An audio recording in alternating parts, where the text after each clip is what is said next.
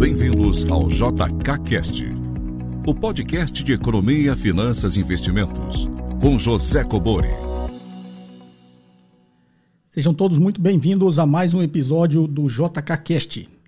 Perguntas em áudio e texto para o WhatsApp 61 98117 0005. Quem ainda não é inscrito no canal, inscreva-se no canal, ative aí as notificações, o sininho para ser avisado sempre que um novo episódio for ao ar ou um novo vídeo do canal. E comente aqui abaixo o que vocês acharam do conteúdo deste vídeo. Sem mais delongas, vamos à primeira pergunta. Ô professor, tudo bom? Aqui quem fala é o Paulo Rezende, aqui de Salvador, Bahia. Eu estou com uma dúvida com relação à demanda dos preços dos ETF. É, em uma ação normal, seja Petrobras, Vale, quando você, quando tem muitos compradores para uma ação, o preço dela sobe. Quando tem muitos vendedores, o preço dela cai, né? A grosso modo seria isso. No caso dos ETFs, como é que funciona isso? Por quê? Porque eles são a, a representação de um índice, né? Seja o IBOV, seja o índice de small caps, enfim. Só que quando tem muita gente comprando, o preço dela vai subir ou não, ela vai ficar estagnada, dependendo unicamente da variação do índice que ela segue. Muito obrigado e um excelente dia. Um abraço.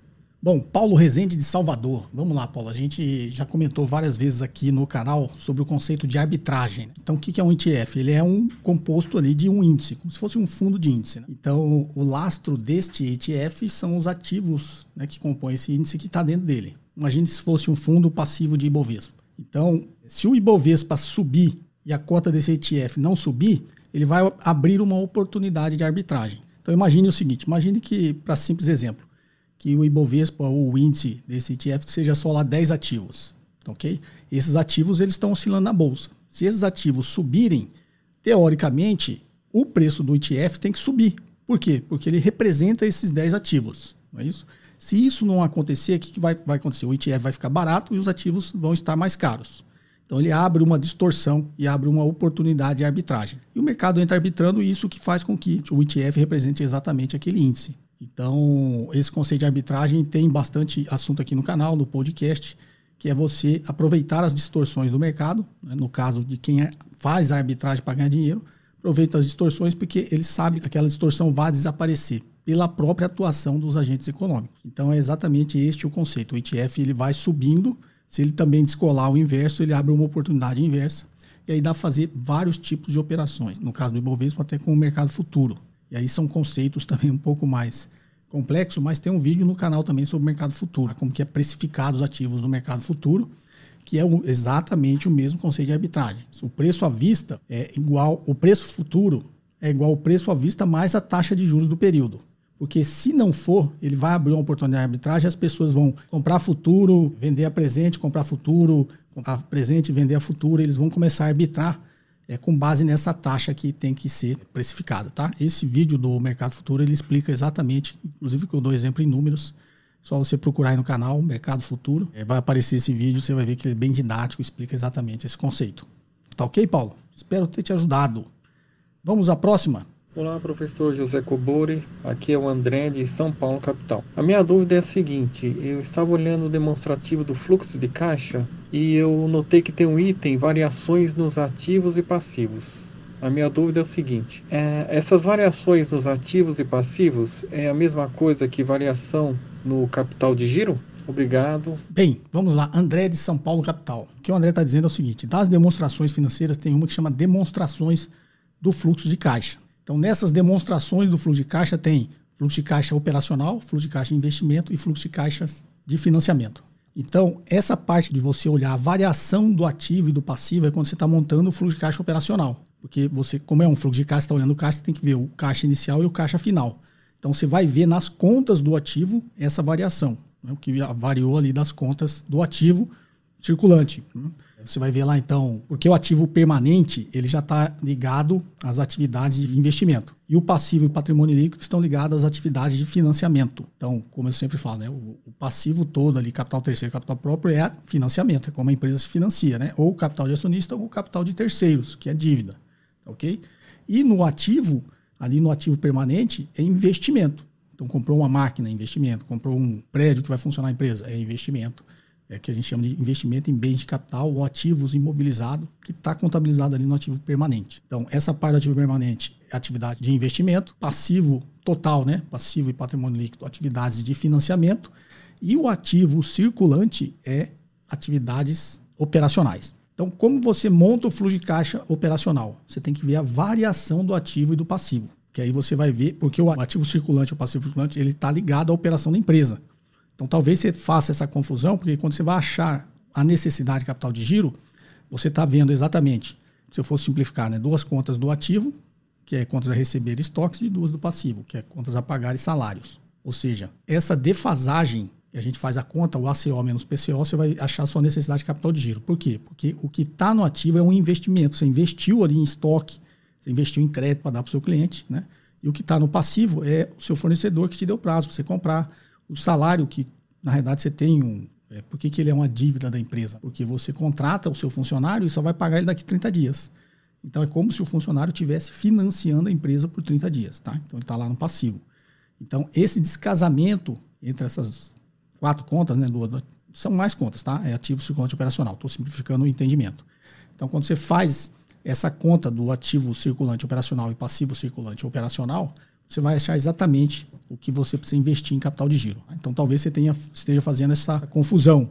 Mas quando você fala variações no ativo e no passivo, é porque você precisa achar essas variações no ativo e no passivo para montar o fluxo de caixa operacional. Tá? Esse é o conceito. Talvez você tenha visto nas demonstrações de fluxo de caixa, você vai achar as variações no ativo e no passivo. Você acha que isso está ligado ao capital de giro. Não, está ligado a como você monta o fluxo de caixa operacional. Tá ok? Espero ter te ajudado. Forte abraço, vamos à próxima. Olá, professor. Meu nome é Milton, eu falo de Goiânia. A minha dúvida é a respeito do custo de capital próprio. Por exemplo, numa situação que uma empresa fechada possui um único sócio, o custo do capital próprio é exatamente o retorno exigido pelo investidor para aportar nessa empresa. Por que, sob essa ótica, um pequeno investidor de uma empresa de capital aberto não pode utilizar essa premissa no valuation da companhia ao invés de utilizar o retorno da carteira de mercado. Eu sei que isso se deve ao custo de oportunidade ajustado pelo risco não diversificável lá da, da, da companhia. Mas o retorno exigido arbitrariamente pelo investidor não poderia ser uma forma eficaz de se calcular o valor da empresa, ou melhor, de qualquer investimento que esteja disponível a esse investidor? Obrigado pelos ensinamentos de sempre, professor. Bem, vamos lá. Milton de Goiânia. Milton, é a teoria, na realidade, o que é a teoria? São várias observações que você faz da realidade, faz ali os seus testes empíricos e você chega a uma teoria. Na realidade, eu até explico muito esse capital próprio quando eu dou aula, o custo de capital próprio, a lógica disso aí. E a lógica tem a ver com o que você falou, custo de oportunidade. Por que, que não vai ser arbitrário, Milton? Porque você tem um custo de oportunidade, justamente por isso. Então, você vai investir na empresa A Aí você fala, ah, vou arbitrar que eu quero um retorno de 10%. Só quando você olha uma empresa com risco similar à empresa A no mercado de capitais, ela está dando um retorno de 20%. Então não faz sentido você cobrar um retorno de 10% da empresa se uma empresa exatamente similar, com risco similar no mercado de capitais, está entregando 20% de retorno. Você não vai fazer isso. Então, você tem que observar o custo de oportunidade. E o custo de oportunidade no mercado de capitais é o custo de capital próprio. Quando eu estou olhando sob o ponto de vista do acionista. Então você vai agora investir nessa empresa A. Você fala, bom, ela tem um risco X. Você vai no mercado é, de ações, na Bolsa de Valores, e vê qual empresa aqui que tem os riscos similares. Aí você vai achar lá uma meia dúzia de empresas. Quanto que essas empresas estão entregando em média de retorno? Está entregando X%. É exatamente essa comparação que você faz que faz com que você cobre o mesmo retorno dessa empresa que está investindo, porque ela tem risco igual. Lembra lá da, da máxima do risco e retorno? um ativo tem um risco, tem um determinado retorno. Se o outro ativo tem exatamente o mesmo risco, ela tem que entregar o mesmo retorno. Porque senão se abre uma oportunidade do quê? De investir na outra, você não vai investir nessa. Se essa aqui estiver entregando 10, que é o que você queria, você não vai mais investir nela, você vai investir na que está entregando 20. Você vai estar tá correndo o mesmo risco. Então essa é a lógica. Quando você fala cuja oportunidade, você está assim, citando uma, uma teoria que talvez esteja um pouco abstrata para você. Então raciocina dessa forma simples eu encontro retorno de empresas com riscos similares no mercado de capitais, este é o meu custo de oportunidade. É exatamente esse retorno que eu vou cobrar dessa empresa que eu estou investindo. Ah, mas como que eu encontro esse retorno? Exatamente pelos modelos teóricos. Né? Quando a gente usa o CAPM, que é o Capital Asset Price Model, modelo de precificação de ativos, você está exatamente encontrando o que uma empresa com risco X tem que te entregar de retorno. O que, que é o modelo CAPM? É lá, o retorno esperado do ativo é igual retorno livre de risco. O que, é o retorno livre de risco? Todo mundo tem. Na economia, o retorno livre de risco é dívida pública, simplificando aqui, seja a taxa Selic. Então, que, qual que é o retorno livre de risco? 3,5% atual. Então, 3,5% todo mundo tem. Então, como eu acho o custo de capital próprio? O retorno de risco que todo mundo tem, mais o prêmio de risco do ativo. Então, um ativo X tem um prêmio de risco X, um ativo Y tem um retorno X, né? um prêmio de risco X, Y, Z, entendeu? Você vai olhando. Então, por isso que a gente fala riscos similares, retornos similares. E o risco, na forma de APM, está vendo especificamente o ativo beta. O beta, na realidade, é, uma, é o quanto o ativo varia em relação à variação do mercado. Então, se essa empresa tem exatamente o mesmo beta que as empresas que você está olhando, ela tem que entregar o mesmo retorno. Tá joia? Senão você não vai investir nela, você vai investir em outra. Essa é a lógica tá ok? do custo de oportunidade do custo de capital. E por que, que você não vai arbitrar um retorno? Não faz sentido. Você arbitrar um retorno, você está dando um chute. Quando você compara com outras empresas, aí você já está usando uma metodologia para saber quanto você pode esperar de retorno daquela empresa. Essa coisa arbitrária, como o próprio nome diz, é um chute, né? Você está arbitrando, ah, quero receber 5%. Se você fizer essa continha que eu estou falando, você vai ver, não, eu posso exigir mais dessa empresa, né? não só 5%. Tá ok? Espero ter te ajudado. Vamos à próxima. Bom dia, professor Cobori. Quem está falando é Roberto, de Macieira, Santa Catarina. Eu gostaria que o senhor comentasse um pouco, professor, a respeito do aluguel de ações. É, quando uma pessoa aluga determinada quantidade de ações e aposta na queda ou na valorização dessas ações. É, no meu modo ingênuo de, de enxergar, eu acho isso que seria injusto, porque quando eu compro ações de determinada empresa, e eu compro, eu estou esperando que essa empresa vá bem, gere lucro e com isso a valorização do capital investido. E quando eu alugo uma empresa, é, para mim, no meu modo ingênuo de, de avaliar, seria como se fosse uma aposta. É, eu estou certo nisso? Gostaria que o senhor comentasse sobre o tema. Um forte abraço, muito obrigado pelo programa e pelas opiniões sempre sensatas. Bem, Roberto de Macieira, Santa Catarina. Vamos lá, Roberto. Quando você compra uma ação, você está na ponta comprada, você está acreditando que aquela empresa vai crescer no longo prazo e você vai esperar. Por mais que ela não cresça agora, oscile muito, caia no curto prazo, se o seu objetivo é longo prazo e você acredita que aquela empresa vai crescer, você vai ficar simplesmente esperando. Né? Você não tem essa urgência de ter que vender o ativo. Apesar desse raciocínio simples, a maioria das pessoas acaba sendo tomado ali pela ansiedade, pelo pânico e vende. Né? Ele comprou uma ação para ficar com ela 10 anos e vende em um mês, porque ficou com medo, a bolsa começou a cair, é coisas que não faz sentido, tá? Por isso que a gente fala que a primeira coisa que o investidor precisa saber é o seu objetivo e controlar o seu lado emocional, né? São as finanças comportamentais, né? Você tem que saber controlar a sua emoção. Você não comprou ela para vender no mês que vem, você comprou ela para vender daqui 10 anos. Ok? Não mudou nada do fundamento da empresa, só porque a bolsa começou a cair é, o investidor lá entra em pânico, fica com medo, fica ansioso, vai lá e vende. Mas, teoricamente, quando você compra com essa visão de longo prazo, você não tem a pressão do tempo. Você não precisa vender. Se a bolsa cair, se a bolsa subir, você não precisa vender. Inclusive, é o que eu sempre recomendo. Você, o que, que eu faço? Nada. É óbvio, a única coisa que você tem que fazer é acompanhar os fundamentos da empresa. Se a ação da empresa está caindo e tem um bom motivo para isso, a empresa de repente entrou numa espiral negativa, começou a dar prejuízo, teve alguns problemas internos na empresa, você vê que ela perdeu aqueles fundamentos que o fizeram comprar aquela ação, você também tem que sair. Você tem que assumir aquele prejuízo, aquele azar, aquela falta de sorte que você teve, porque quando você comprou era um outro cenário e de repente esse cenário mudou. Faz parte do jogo. A gente não acerta 100% dos investimentos. Se acertar 100% era fácil. Mas a gente tem critérios que nos faz errar menos. Quem faz sem critério erra na maioria das vezes. Quem faz com critérios bem fundamentados vai errar, mas vai errar bem menos. Essa é a premissa. E aí você está falando, ah, mas o cara que aluga uma ação para vender, ele está especulando? Está especulando, mas isso é bom para o mercado, tá, Roberto? Deixa eu te explicar por quê. Ele dá liquidez para o mercado. Quando você vai comprar uma ação, você precisa de alguém vendendo. Então, essas pessoas que estão ali se alavancando e tomando esse risco, ela está fazendo a sua contraparte. Ela está dando liquidez para o mercado. Então, o especulador, ele não é, é, você não pode ver também só como é, uma expressão pejorativa. O especulador é importante para o mercado porque é ele que dá liquidez. A gente brinca que é o especulador que está tomando o risco. Sei lá, um investidor com base em fundamentos, um investidor consciente no longo prazo, você está tomando uma decisão ali sensata, coerente, de longo prazo, bem embasada, tranquila. Quando você toma essa decisão vai comprar, você precisa ter liquidez no mercado. E o que dá essa liquidez no mercado são os especuladores, que estão tá ali comprando e vendendo a todo momento. Agora, por que, que o cara aluga uma ação e vende? Porque ele acha que vai cair. O especulador ele não quer ganhar só quando o mercado está subindo.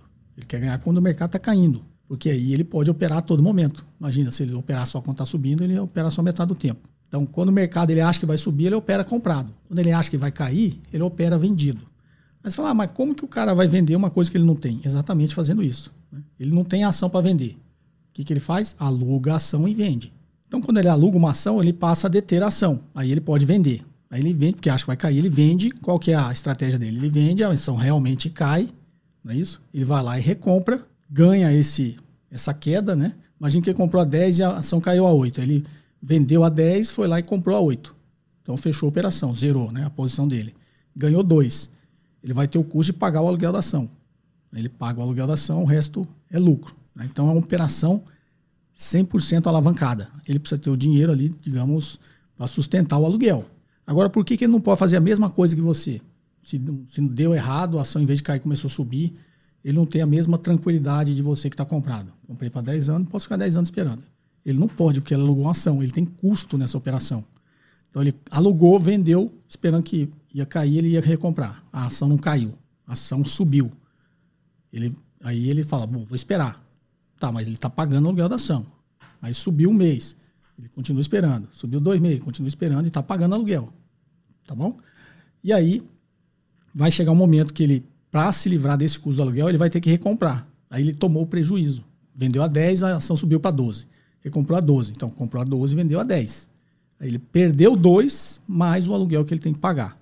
Tá? Então, ele está tomando um risco muito maior quando ele opera vendido. Mas existem essas possibilidades. Muita gente faz essa operação no mercado. São operações muito mais arriscadas que eu Nunca recomendei para ninguém. As pessoas fazem sem saber o risco, a grande maioria faz sem saber o risco, porque a grande maioria das pessoas que estão operando isso são novos no mercado. E a gente, quando é novo em algumas coisas, a gente acredita que sabe tudo, que a gente já domina o assunto. E, é, infelizmente, nos últimos três anos, é, quase que triplicou o número de pessoas físicas na Bolsa. Então, essas pessoas, dois terços da Bolsa, são pessoas novas, né, se a gente for fazer um raciocínio. E essas pessoas, infelizmente, quando a pessoa entra no mercado de ações, ela acha que ela descobriu a fórmula mágica. Ela descobriu o caminho da, das pedras. O mercado tem 500 anos, mas ele acha que foi ele agora que fez um curso de uma semana e descobriu como ganhar dinheiro. E aí ele vai lá e entra e começa a fazer isso sem a menor noção do risco que está correndo. Por isso que eu sempre recomendo, principalmente vocês que seguem aqui o canal, vamos fazer as coisas de forma correta, entender o mercado. Não adianta a pessoa achar que ela é mais esperta que a outra. Imagina, o mercado tem 500 anos. Aí o cara entrou agora, e ele realmente acha que ele vai bater o mercado. Vai, o mercado é tão sacana que ele deixa o cara ganhar no início. Aí o cara ganha no início, aí aquilo reforça aquela crença dele. Fala, opa, realmente eu descobri aqui o caminho das pedras. É igual o traficante, né? Vai te dando um pouquinho de droga, quando você está viciado, você está na mão dele. Mesma coisa no mercado. É como se o mercado tivesse ali deixando você ganhar no início e depois ele vai lá e toma tudo e muito mais de volta. Haja vista que, como eu disse, os estudos que periodicamente são feitos e mostra que as pessoas não ganham dinheiro assim. Mas se falar isso para quem está entrando agora, ele não vai acreditar, que ele acha que você tá é pessimista, está desestimulando, porque aí tem vários jargões que é, vocês devem conhecer que esse pessoal usa, que é melhor nem discutir, a gente ser amigo, se é próximo, a gente tenta avisar a gente tenta orientar, mas é, o final da história é sempre o mesmo, tá, pessoal? Acreditem em mim, tem 30 anos que eu estou no mercado, o final da história é sempre o mesmo. Eu não conheço ninguém, e eu conheço muita gente que opera mercado, que é do mercado, que faz operações de curto prazo. Eu não conheço ninguém, depois desses 30 anos, que realmente ganhou dinheiro com isso. E tem uns amigos aí que ganham, mas não é operando, é ensinando os outros a operar. Vamos lá, vamos à próxima?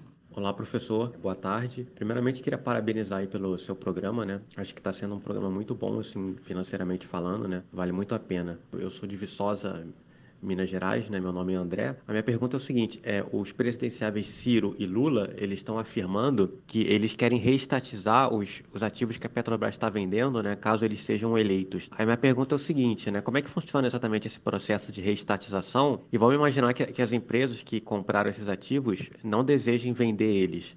Elas podem ser forçadas a fazer isso de alguma forma? Como é que funciona isso? E também tem algumas pessoas criticando essas vendas, falando que elas estão sendo feitas por um valor muito abaixo do, do de mercado, né? Você concorda com essa opinião? Bom, então era isso. Muito obrigado e boa tarde. André de Viçosa, vamos lá. André, como eu sempre digo, sempre tem esse assunto polêmico. Existe por trás disso uma crença em uma ideologia econômica. O que eu diria para você é que a gente ao longo da história, a gente tem que estudar a história para ver realmente o que, que acontece. Inclusive, eu fui, durante muito tempo, defensor de algumas teses que hoje eu não sou mais. Ah, por quê? Você virou a casaca? Não, porque eu continuo acompanhando os fatos, continuo lendo, né? As pessoas, a gente tem que continuar evoluindo. Como diz o Raul Seixas, você tem que ser uma metamorfose ambulante, né? Do que ter aquela velha opinião formada sobre tudo, diria o nosso saudável Raul Seixas. Então vamos lá. Agora com esse momento musical e cultural, vamos voltar aqui ao assunto polêmico. A grande onda de privatizações, ele se deu muito na década de 80 e 90. E isso foi puxado assim por um movimento é, mundial da Inglaterra e dos Estados Unidos, né, com Ronald Reagan nos Estados Unidos e a Margaret Thatcher na Inglaterra. E inclusive sempre fui um grande admirador dos dois, tá? Então naquela época que veio essa onda muito forte do liberalismo, né, a lá Milton Friedman, é, os países, as grandes potências, começaram a fazer isso.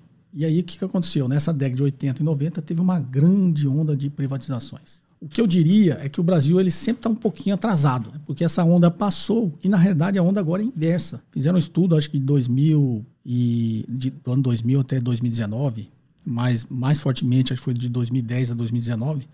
Se a gente atualizar até agora, depois da pandemia até 2021, tiveram quase mil empresas reestatizadas no mundo todo. E aí, para quem sempre acha que isso é um movimento é, anticapitalista, não. É, a, grande onda de reestatizações foi nos Estados Unidos, na Alemanha, na Inglaterra, na França. Tá? Para você ter uma ideia, o metrô de Londres ele foi reestatizado. Ele tinha sido privatizado, foi reestatizado.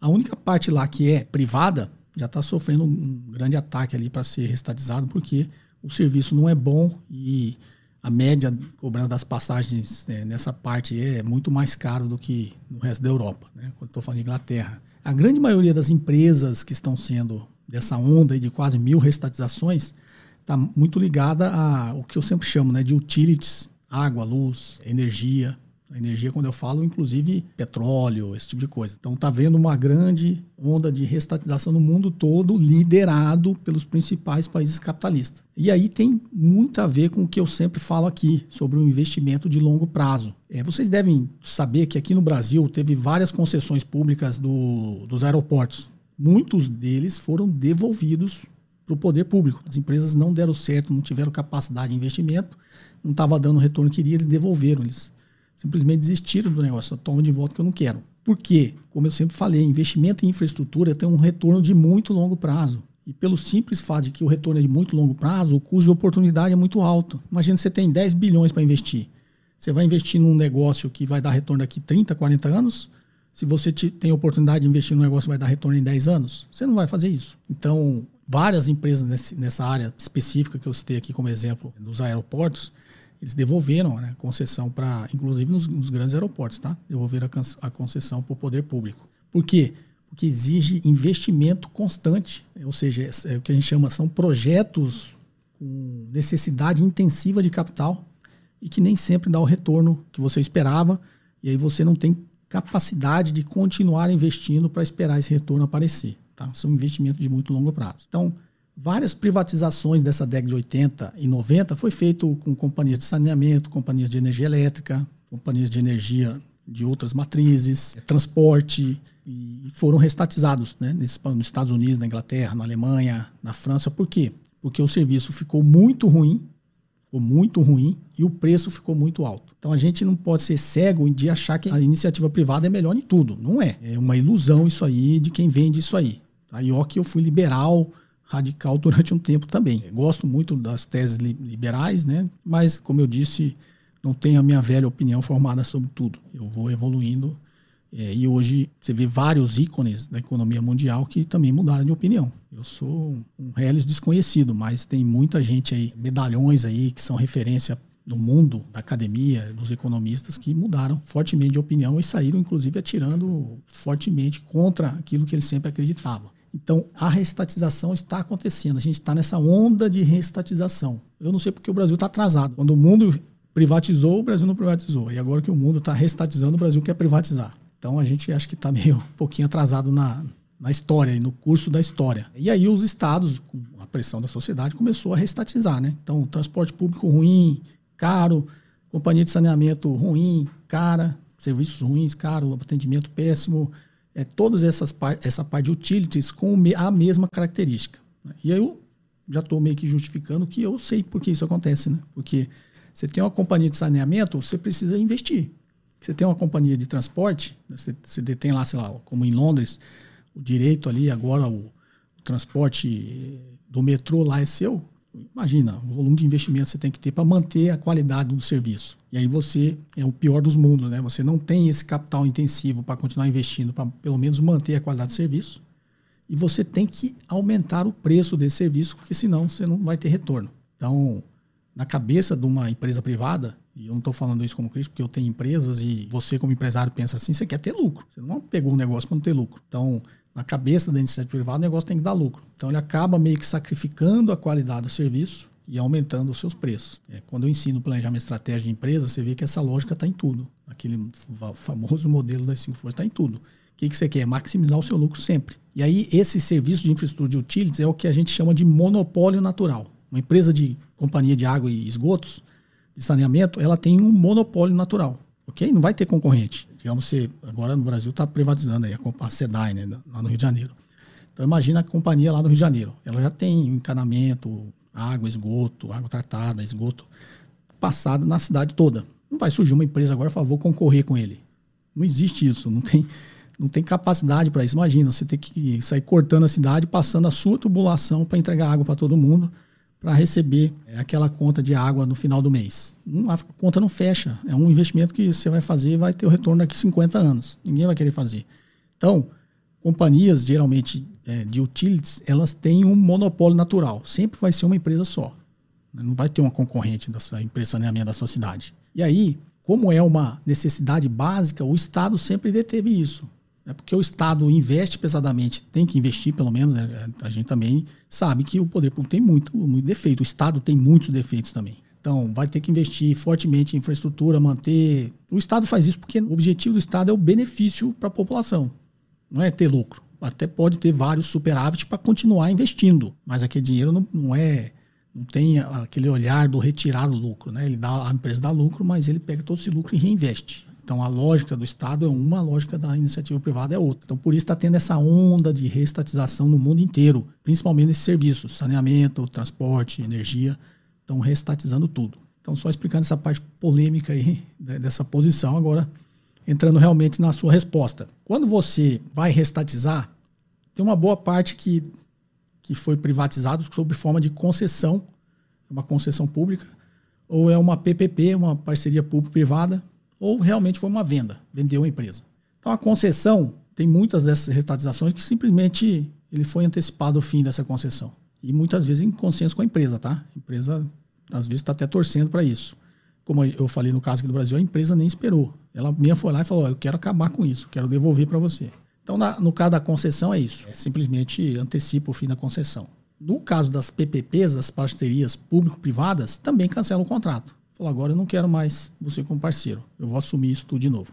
Tá? E no caso da venda, ele recompra. Ele vai lá e recompra a empresa.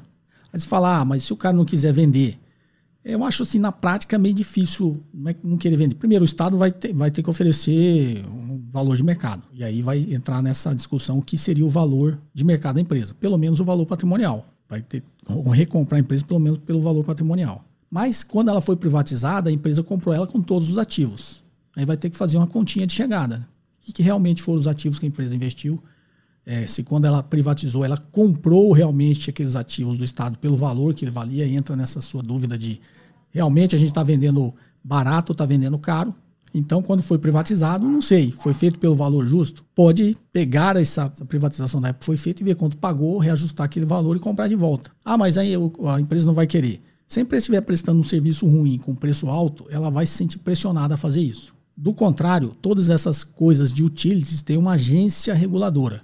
Não é isso? Tem, não tem agência reguladora de águas, tem a Agência Reguladora de Energia, tem a ANEEL, que é da parte de energia, tem a de saneamento, tem a parte de telefonia, tem a parte de transporte, né? Agência Nacional de Transporte. Então, as agências reguladoras, elas podem colocar metas para essa empresa. Na realidade, é o papel dela, né? Muitas vezes não coloca, porque a gente sabe que tem todo esse bastidor político de quem indica né, os comandantes das agências. Às vezes tem um corpo mole e tal, mas se o Estado quiser, ele vai lá e fala: tá, você não vai vender? Então agora você tem essas e essas metas a cumprir. Tá? Seu serviço está ruim, vai ter que levar o da qualidade do serviço. Seu preço está tá fora do padrão de mercado, vai ter que baixar o preço. E pode exigir via agência reguladora um monte de critérios que a empresa vai se tornar inviável é, economicamente para a empresa. E a empresa vai se, em algum momento, se sentir pressionada a vender a empresa. Mas não entra nessa briga, não chega nesse ponto que você falou. Ah, a empresa quer vender por 50 bilhões e o Estado quer comprar por 20. Vai ter, de repente, a primeira oferta, mas depois vão chegar num acordo, tá?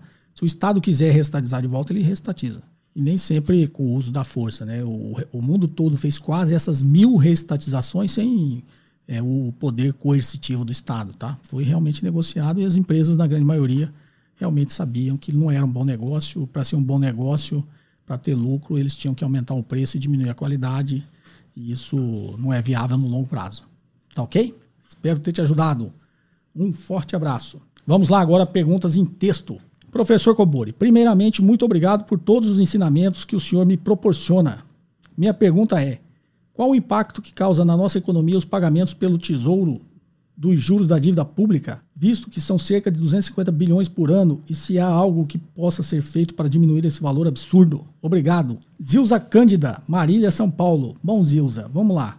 Realmente, é, o volume aí de pagamento de juros ele é ruim para a economia. Né? É um dinheiro que podia estar sendo feito em investimentos, né? investimentos públicos aí necessários, em tecnologia, infraestrutura, em pesquisa e desenvolvimento. O Brasil realmente é, virar uma economia um pouco mais avançada, desenvolvida e competitiva com o resto do mundo. Então, esse dinheiro, teoricamente, é jogado fora. Agora, por que, que a gente paga esses juros altos? Porque a gente teve um bom tempo de descontrole econômico, falta de credibilidade e a nossa taxa de juros teve que ser alta. Então, qual que é a solução disso?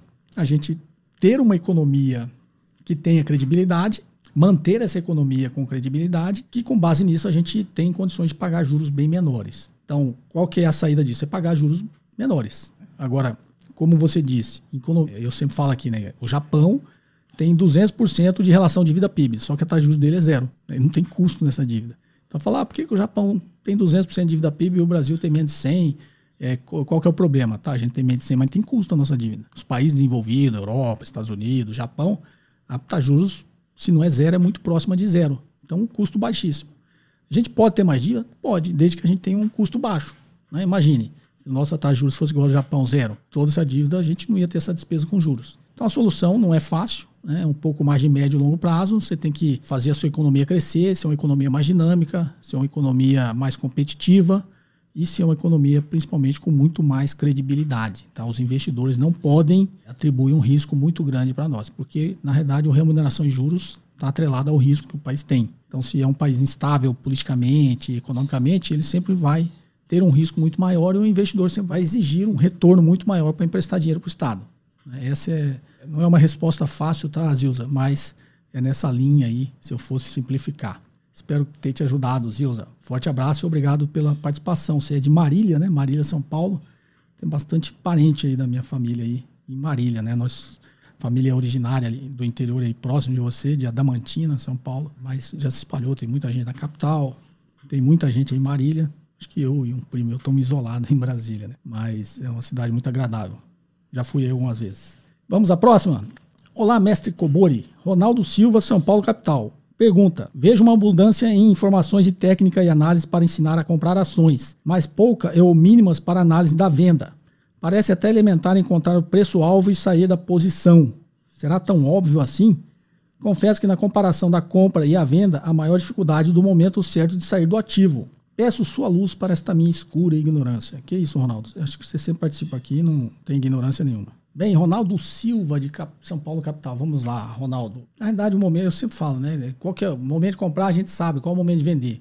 Você vai vender quando a empresa perdeu os fundamentos que te levou a comprar. Né? Você comprou achando que era uma empresa promissora, tinha bons fundamentos, que ela ia crescer, ia ser mais competitiva do que a concorrência, ia ter bons produtos, ia ter bons preços, boa qualidade, ia vender mais. Né? Então você comprou com esses fundamentos. E de repente a empresa começa a perder os fundamentos. Ela já não parece ser tão competitiva assim como ela, como ela era. Come, começou a perder a competitividade, aqueles produtos dela não, já não é mais bem visto pelo mercado. Né? O, os consumidores, os clientes estão achando caro e de qualidade ruim. Os concorrentes dele começou a crescer em comparação a ele, né? Ele não cresce na mesma velocidade que cresce os concorrentes dele daquele segmento. Então a empresa começa a perder fundamento, é a hora de você falar, bom, preciso sair da empresa, preciso vender minhas ações. Agora, se a empresa mantém os mesmos fundamentos, ou muito próximos né, dos fundamentos que te levou a comprar, não tem um porquê você vender. Até porque a minha linha, quando eu ensino, é compre empresas com bons fundamentos e para pensando sempre no longo prazo. Você é sócio da empresa. Então, hora de comprar, hora que o preço está abaixo do valor, ou muito próximo disso. Você está olhando para o longo prazo. É hora de sair, hora que a empresa se tornar ruim, a hora que a empresa não te agradar mais como qualidade de empresa com bons fundamentos que te levam a ser sócio dela. Tá? Essa é a hora de vender. Eu não vejo muita. Às vezes as pessoas complicam demais o raciocínio, mas eu acho ele bastante simples, tá, Ronaldo? Espero ter te ajudado. Gabriel de Brasília, professor Cobori, boa noite. Para estimar o FCFF, é necessário estimar o EBIT, CAPEX, depreciação e necessidade de investimentos no fluxo de caixa? Vou traduzir aqui, tá, Gabriel, para o pessoal entender. FCFF é Free Cash Flow to Firm, é o fluxo de caixa livre da empresa. O EBIT é o Earnings Before Interest Tax, ou seja, os juros antes dos impostos e dos juros. CAPEX é Capital Expenditure, né? é despesa de capital. É, depreciação ok, e acho que aqui você trocou, viu, Gabriel? É, necessidade de investimentos no capital de giro. Acredito que você queira dizer isso, né? Não é no, no fluxo de caixa, tá? É relativamente fácil calcular o EBIT uma vez que se reconhece o ROI. O ROI é o Return on Equity, tá? O retorno sobre o capital do acionista, o capital próprio. Então vamos lá. É relativamente fácil calcular o EBIT uma vez que se conhece o ROI da empresa e se estima o nível de investimento em CAPEX e fluxo de caixa. De novo, acho que você quer dizer capital de giro. Entretanto, para mim, fica um pouco complicado estimar a depreciação futura dos ativos da empresa. Qual é a maneira mais simples de realizar essa tarefa? Muito obrigado pela atenção de sempre. Gabriel, a maneira mais simples. Depreciação tem a ver com o investimento em bens de capital, CAPEX. Então você pode olhar para o passado e ver o quanto a depreciação representa o CAPEX. Você pode usar esse mesmo parâmetro. Então, sei lá, a depreciação representa sempre em média aqui 10% do que tem de investimento em capital em bens de capital. Então o capex é 100, ele sempre tem aqui 10 de depreciação. Tem uma relação aqui sempre em torno de 10% do capex. Se você estimou o capex, joga a depreciação com essa mesma proporção, tá ok? Se você não tiver formas melhores de fazer isso, essa é uma forma simples. Espero ter te ajudado, Gabriel. Vamos à próxima? É a última, é, mas é um, uma tese de mestrado aqui, deixa eu ler rápido. Olá, Cobori. Sou Luiz Rodolfo de São José dos Campos, São Paulo. Eu acompanho sempre seu canal, que traz muitos conhecimentos financeiros e me ajuda nos meus investimentos. Quanto ao tipo de tributação que privilegia os mais ricos tributando o consumo, privilegia os mais ricos tributando o consumo. Ah, tá. Se você tributa o consumo, você privilegia o mais rico. Eu compartilho do seu ponto de vista de que seria mais justo tributar sobre a renda. Não sei se você já fez algum comentário sobre esse ponto de vista. Quando o imposto privilegia o consumo, sendo tributado sobre a renda, isso também poderá ser uma boa alternativa para quem tem maiores rendas, pois aumenta o consumo, fazendo que uma maior quantidade de dinheiro chegue aos mais ricos. Ou seja, dá uma melhor qualidade de vida ao consumidor e estimula o fluxo da economia. Isso poderá reduzir as perdas dos mais ricos devido ao aumento de impostos, ou até mesmo aumentando o faturamento. Seria uma tributação do ganha-ganha? Está certo? Esta minha observação faz sentido? Obrigado pela disponibilidade em dividir ou multiplicar os seus conhecimentos. Você tem todo sentido, tá, Luiz Rodolfo de São José dos Campos? É, na realidade, é o que eu sempre explico aqui. É uma relação de ganha-ganha. É exatamente por esse seu raciocínio. Se você tributa menos o consumo e a produção, você vai produzir mais e mais pessoas vão consumir. Ou seja, a economia vai produzir mais, vai ter mais consumo, vai ter mais renda e a economia vai crescer mais. Quando a economia cresce mais, os empresários, os donos de empresa, vão vender mais. Então, se ele vai vender mais, ele vai ter um faturamento maior. Então, apesar deles está sendo tributado ali na sua renda, nos seus dividendos, é, digamos que ele pagava 20%, agora ele vai pagar 30%. Tá, só que ele pagava 20 sobre 100. Ele conseguiu crescer e está ganhando agora 200. Agora ele vai pagar 30 sobre 200. Ele está ganhando muito mais. Essa é a lógica, tá, Luiz Rodolfo? Essa é a lógica de quem acredita nesse ponto. Aí tem, vou aproveitar a sua pergunta para é, fazer uma ponderação aqui. Tem muita gente que fala: ah, se você começar a tributar os mais ricos, as fortunas, o patrimônio, a renda, esses caras vão embora do Brasil. Né? Você acha que alguém vai embora do Brasil? Os países mais ricos fazem isso. O cara vai sair daqui vai para onde? Ele vai para os Estados Unidos? Os Estados Unidos tributa mais a renda e o patrimônio. Vai para o Japão? Também. Vai para a Europa? Todos os países fazem isso. Então ele vai fugir para onde? É, então não faz sentido o nego ficar falando isso aí. E outra, ah, vou tributar o dividendo, o cara vai fazer o quê? Vai fechar a empresa dele, vai abrir outro país? Isso não vai acontecer. E quando realmente estiver rodando esse negócio, vai acontecer exatamente a ponderação que você fez. O cara vai pagar um pouco mais de imposto, mas agora sobre né, uma renda muito maior. É melhor pagar 30% de 200 do que pagar 20% de 100. Esse é o raciocínio e você está correto, Luiz Rodolfo. Espero ter te ajudado aí com esse raciocínio simples. Pessoal, esse episódio vai ficando por aqui. Eu agradeço a participação de todos, tá? Teve bastante pergunta que não tem nome, não tem localização, é, muitas perguntas em texto, né, sem, sem identificação e muitas, novamente, muitas perguntas longas demais, tá, pessoal? Então, ficar atento a isso, né? Perguntas de áudio e texto entre 40 segundos e 1 minuto. Você está em texto, você lê, vê se dá esse prazo aí, né? 40 segundos a 1 minuto. Se identificando no local que você é em locais é, mais silenciosos, tá? Com menos barulho possível. Tá joia? Então, o episódio de hoje fica por aqui. Espero que vocês tenham gostado. É, perguntas em áudio e texto para o WhatsApp 619811700 05. É, Inscreva-se no canal, ative as notificações e façam seus comentários aqui abaixo, porque eu leio todos, tá? leio mesmo. Então é isso. Até o próximo episódio. Um forte abraço. Você ouviu mais um episódio de JK Cast, o podcast de economia, finanças e investimentos com José Cobori.